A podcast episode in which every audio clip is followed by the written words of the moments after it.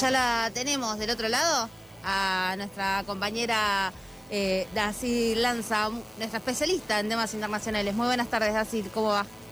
Muy buenas tardes, muy bien, en horario. Sí, perdón, perdón, viste que No, seguir, no. seguir legisladores y legisladoras es re, re complejo en esta, en esta vida. Está perfecto, por suerte estamos, Está- estamos al tiro. Me- muy bien, ya estamos organizando todo con Paula Bretti para que puedas venir al estudio, quédate tranquila. Vos no te Sí. preocupes. Para que lo puedas conocer, para que puedas disfrutar de esto que estamos viviendo nosotros. Yo le vengo dando like a toda publicación que veo de no estudio y me estoy quedando con las ganas de verlo, así que Me parece. espero que sea pronto. Eh, Sí, vamos a hacer todo lo posible para que sea en octubre. Mirá, mirá lo que te digo. Es un montón. Eh, pero Dacy, son 19 y 20. Así que Sí, queremos saber qué tema vamos a hablar hoy. Vamos a hablar de algo que es una... Vamos a tratarlo brevemente, pero seguramente van a tener, van a seguir teniendo consecuencias. Vamos a hablar de los Pandora Papers, que La bomba. una vez más... Sí. A ver, ¿se escucha? Sí, perdón, digo, la bomba, digo, ¿no? La bomba de esta Ah. semana. A nivel internacional. Sí, bueno, tiene su, esa cosa de, uy, una, una vez más, un nuevo, una nueva filtración. ¿De Otra vez. hablando? Otra vez, ¿por qué? ¿Por qué volvemos a, o sea, por qué vuelve a pasar esto?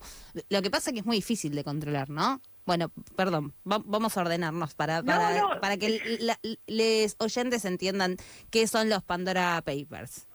Bueno, es- estamos hablando de, de nuevo, un trabajo colaborativo que está como coordinado con el Consorcio Internacional de Periodistas de Investigación, el conocido por sus siglas ISIG, eh, que es un consorcio de periodistas con medios de, distintas partes del mundo que digamos que ya se que ya viene actuando como pasó con los Panama Papers esta idea de funcionar de que los periodistas funcionen eh, las empresas de medios no solo los periodistas individualmente no sino las empresas de medios como en el caso de Argentina fue la Nación en el caso de España el país donde se asocian para poder procesar grandes volúmenes de información. Estamos en la era de la big data y eh, para poder tener, digamos, una lectura de, estamos hablando de casi 12 millones de documentos clasificados, eh, que son de 14 despachos de abogados, que lo que hacían era, eh, en todo el mundo, se especializaban básicamente en crear sociedades en, país, en países como Panamá, las Islas Vírgenes Británicas o las Bahamas, que son paraísos fiscales. Entonces, para poder procesar toda esa información está este consorcio. Bueno, eso ya más o menos lo, lo conocemos porque es como viene funcionando anteriormente. En este caso pasó lo mismo. Y eh, la filtración en este caso abarca eh, un periodo de cinco décadas, básicamente desde los 70 hasta eh, el año pasado más o menos, donde, bueno, se registran este tipo de operaciones, tanto de políticos, millonarios, hasta criminales, deportistas o artistas también. Entonces, entonces como un amplio rango, en el caso de los políticos, que es quizás lo que nos vamos a centrar nosotros, eh, estamos hablando de cerca de, de más de 300 políticos de 90 países. Lo llamativo, igualmente, en este caso es las regiones. Por ejemplo, Estados Unidos casi, o sea, no aparecen referentes o políticos que tengan eh, este tipo de cuentas eh, y, bueno, o, no condenan este tipo de prácticas. En el caso, acá está, está el dilema de si es legal, si es ilegal, si es moral o inmoral. Acá tenemos que decir una cuestión, o sea, no en todos los países es ilegal que, por ejemplo, un funcionario público tenga una cuenta offshore. Ahora, como veremos, no sé, vamos a hablar del caso de Brasil, por ejemplo, bueno, no es ilegal, pero sí podríamos decir que puede ser cuestionable, inmoral, o que hay que investigar si no utilizó información eh, que contaba tanto funcionario público como, por ejemplo, un ministro de Economía, eh, y qué pasó con esas fortunas y se ut- utilizaron información privilegiada para hacer crecer esas fortunas.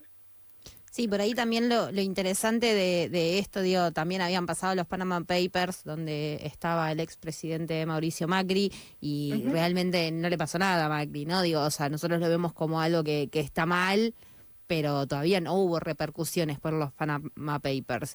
Y acá veo nombres como eh, Sebastián Piñeira, el actual presidente de Chile, eh, ¿quién más? El presidente de Ecuador, Guillermo Lazo. Guillermo Lazo. Eh, Luis Abinader, que es el presidente de República Dominicana.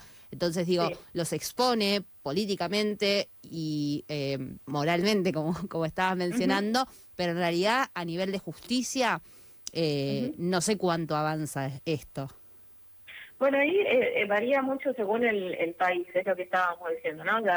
En el caso de, de, por ejemplo, de Chile, también hay como, a ver, tener dinero en los paraísos fiscales. En el caso, por ejemplo, de Sebastián Piñera, estamos hablando de eh, una de las una de las personas más ricas de Chile. O sea, estamos hablando de una de las eh, cinco familias más ricas de Chile en un país donde la concentración de la riqueza es fundamental y fue una de las críticas desde el estallido hasta la actualidad. Entonces estamos hablando de, eh, de esa persona, no es solo el presidente, sino que una de las grandes fortunas del país.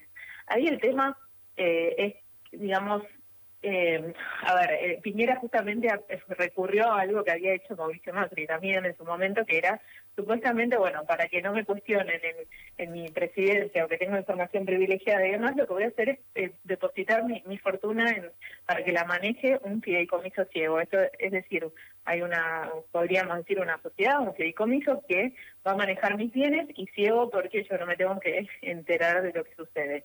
Bueno, eso es eso es la teoría, ¿no? Bueno, se supone que Sebastián Piñera hizo lo mismo. Eh, el tema es que, y tiene empresas, que, supuestamente él le donó eh, esa información, eh, parte de sus empresas, durante, para asumir tanto la última presidencia como la anterior, a sus hijos. Ahora, Sí, los datos están. información? Claro, digo, los datos están, o sea, las cuentas están a nombre de él, más allá de que haya donado a, sus hijos, ¿no? claro, el tema es que se supone que él no puede hacer ningún movimiento con esos bienes y que son sus hijos los que los administran. Yo digo, es eh, cómo nos garantizamos de que su familia, digamos, no, no manejó o no le transmitió Piñera información sensible, ¿no? No, por supuesto.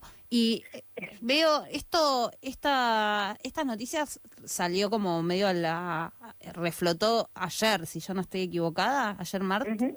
Eh, y veo hace dos días un vivo de, de, Piñeira desde el Palacio de la Moneda, que resulta extraño, ¿no? Digo, Como muchas casualidades. No, no lo estoy, no lo estoy escuchando al vivo, pero digo, eh, ¿se refirió a esto Piñeira o todavía no? Sí, sí. Sí, él se refirió a esto y dijo lo que esto exactamente, porque, a ver, como decimos nuevamente, el, el, este, esta filtración estudia un periodo incluso de, de, de, su anterior presidencia. Entonces, él dijo, esta información ya estaba, ya había sido pública y vuelve a explicar esto del fideicomiso. O sea, yo los bienes estos los doné y los doné, no, perdón, los tras, los eh, en tanto presidente no los manejo, no son, o sea, no tiene operativamente ninguna incidencia, eso es lo que dice él. Igualmente, la oposición eh, confirma que va a impulsar, confirmó que iba a impulsar una acusación constitucional contra Piñera, que básicamente es un procedimiento, eh, digamos, más de tinte político, recordemos, o sea, si la oposición tiene alguna actitud, una cosa es para una condena o una, a ver, una crítica eh, del lado político y otra cosa vendría a ser lo que pueda llegar a ser la justicia por si evadió impuestos, por si eh, cuando, por ejemplo, cuando transfirió los, sus bienes a, la, a que la administren sus hijos, si pagó los impuestos necesarios.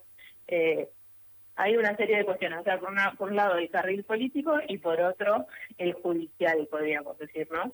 Sí, por supuesto. Acá estoy viendo, Guillermo Lazo invitó a la Comisión de Fiscalización de la Asamblea Nacional con el fin de que puedan hacerme las preguntas que estimen pertinentes sobre Pandora Papers. ¿Qué sería esta Comisión de Fiscalización de la Asamblea Nacional?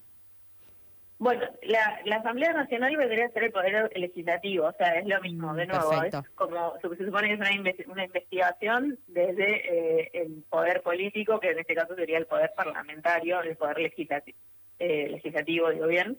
Eh, en Ecuador, recordemos también Guillermo Lazo, porque vos nombraste bien justo a los tres líderes que, que nombrabas, que son Piñera, como Lazo y como Luis Abinader, son los tres mandatarios que están en funciones eh, y que justamente son los tres presidentes que eh, están eh, nombrados. Pero además de ellos, también hay exmandatarios, hay ministros, eh, y digo una cosa, en el caso de Ecuador, como decía, ya la oposición se supone que está trabajando también para impulsar una investigación contra el presidente, que también viene del ámbito empresarial, es de esos presidentes que se destaca su rol como empresario exitoso. Entonces, un poco esto es un golpe a, o un cuestionamiento a esa figura del empresario exitoso. El tema es que, bueno, a veces los discursos acá en Argentina lo hemos visto, o sea, legitiman la posibilidad de tener empresas afuera del país porque se supone que acá te cobran demasiados impuestos. Hay que ver, porque ese discurso también puede calar socialmente, por más que nos parezca escandaloso, eh, también depende mucho del clima político que hay en cada país. Sí, veo que, perdón, veo que el presidente de República Dominicana no se manifestó al respecto, por lo menos no en sus redes sociales. No, lo que sacaron fue un comunicado de la presidencia que, bueno, lo que dice es que la declaración jurada patrimonial del presidente eh, ya estaba presentada y que se supone que ahí ya estaban declaradas varias compañías eh, offshore. O sea, eso fue el comunicado oficial. Eh, Lo que pasa es que República, perdón, ¿eh? República Dominicana tiene una relación un poco más estrecha con Estados Unidos y, tiene como esto más, incorporado lo del libre mercado y la mar en coche, ¿no? A, grandes rasgos, ¿no? Estoy haciendo un análisis Podríamos decirlo así, muy amplio. Sí, no, y bueno, y exmandatarios también como Pedro Pablo Kuczynski en Perú o el expresidente de Paraguay Horacio Cartes y otro caso emblemático de la región, igual eh, me interesa poner el foco en eso, ¿no? Dicen que la región donde más casos hay es América Latina. Eh, hay que preguntarse también por qué otras regiones no están representadas en, estos, en este tipo de filtraciones.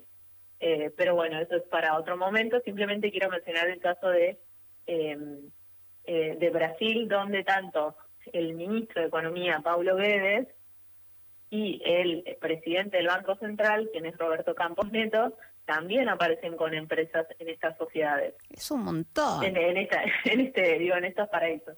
Es un montón, o sea, son los economistas del país, por favor. Bueno, bueno, y lo que aparece, a ver, como decíamos, en algunos países, eh, como en el caso de Ecuador, sí se prohíbe que eh, funcionarios públicos tengan capitales en paraísos fiscales.